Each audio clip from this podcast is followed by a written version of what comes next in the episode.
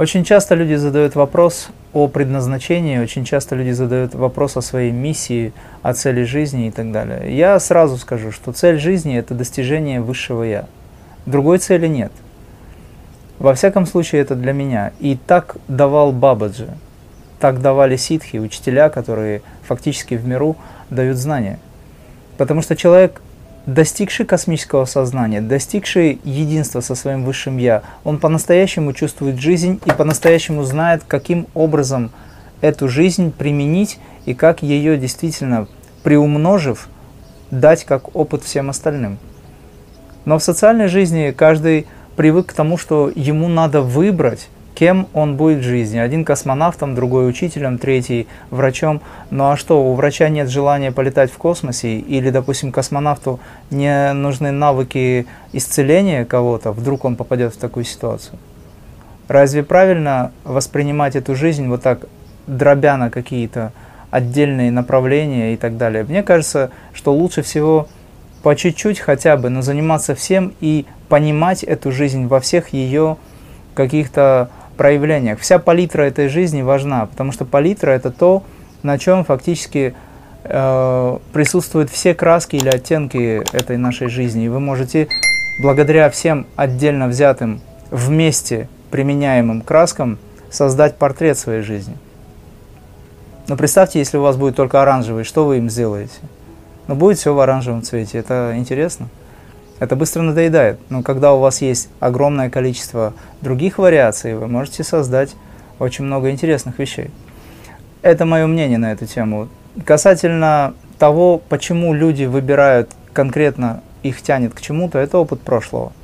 Но и есть еще уровень такой, когда мы рассматриваем э, так называемые уровни сознания или кастовые системы. То есть есть шудры – люди, которые обладают таким уровнем сознания, соответствующим, скажем, такому понятию, как шудры, ну, простолюдины, проще говоря. Это не говорит о том, что мы к ним плохо относимся. Просто его уровень сознания такой, когда ему надо просто заниматься работой такой трудной, простой, может быть, трудной физически, неважно.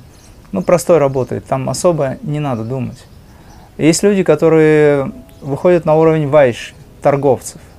Эти люди в основном занимаются продажей. У них есть уже какая-то смекалка на эту тему, у них есть цель заработать побольше средств для того, чтобы безбедно жить и все такое. Есть воины, либо кшатрии.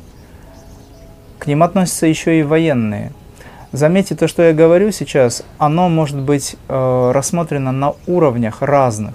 Я сейчас объясню. Но есть брамины, чье сознание стремится к духовному самосовершенствованию, либо к Богу, если это религиозный деятель, такой как брамин или священник. Поэтому, если мы говорим о том, что есть люди, у нас в целом это удобно, можно рассматривать людей с точки зрения четырех уровней.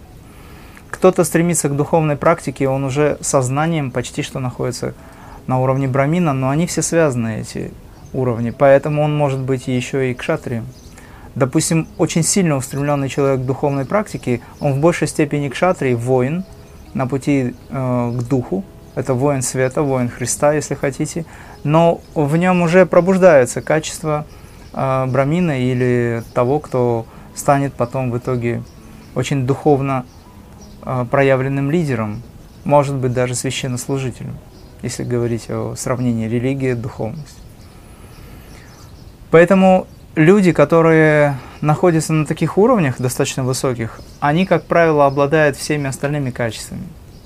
Если провести аналогию, то человек, допустим, занимаешься духовной практикой, а потом продавая эту духовную практику, опускается на уровень вайши.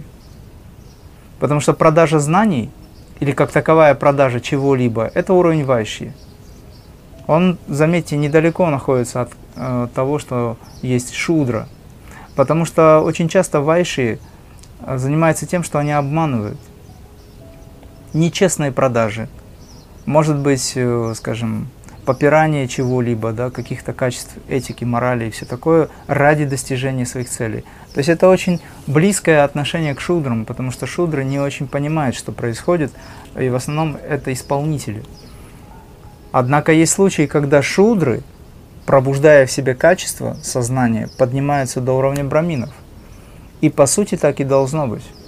Люди, которые занимаются духовной практикой они очень быстро восходят, и они проходят эти стадии. Если немножко социально выразить, то по сути шудры и вайши – это те люди, которые стремятся к власти, и те люди, которые стремятся к достижению очень больших богатств и средств. Это, в принципе, уровень один и тот же. Их сознание построено таким образом, чтобы жить по принципу «мне, мое». Это мое, это мне.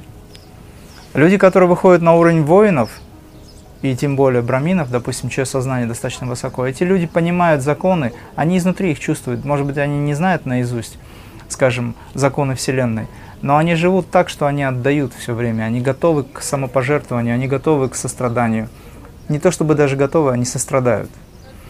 И э, если мы говорим о том, что нам надо подняться над этим всем, тогда духовная практика непосредственно помогает это сделать.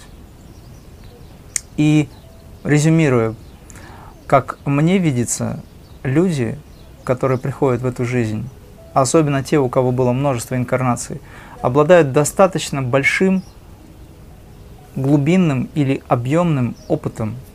И у каждого человека, плюс ко всему еще заложены свыше таланты, то, что называется знание свыше. Почитайте Евангелие, где сказано, «И видел я семь мудрецов, семь царств, либо семь звезд, и посреди них Сын человеческий. То есть речь идет о тех же чакрах. Если сознание человека застряло в каких-то центрах и привязано к чему-то, это говорит о том, что он недалеко ушел от шудры, вайши, ну и так далее. Ему надо заниматься духовной практикой, здесь в этом ничего плохого нет, он должен поднимать свое сознание, если он этого хочет, конечно. Постепенно, эволюционно так и так придет к этому. Но вернусь к тому, что, с чего я начал этот вопрос. Когда у людей есть очень богатый опыт, он естественным образом, пробуждаясь, позволяет человеку сделать выбор в этой жизни в сторону очень объемного восприятия жизни. То есть объемность или восприятие объемное позволяет нам не конкретно зацикливаться на чем-то, а научиться потихонечку всему. И такой человек универсален. Абсолют он универсален. Бог умеет, или абсолют, если хотите, Творец, умеет все, знает все обо всем, умеет абсолютно все. Для него нет ничего невозможного. По сути, мы тоже есть выражение. Есть ограничения в пространствах, конечно же, но мы можем быть сотворцами. И, собственно, должны быть. Поэтому мое мнение, изучайте все, что возможно применить в вашей жизни.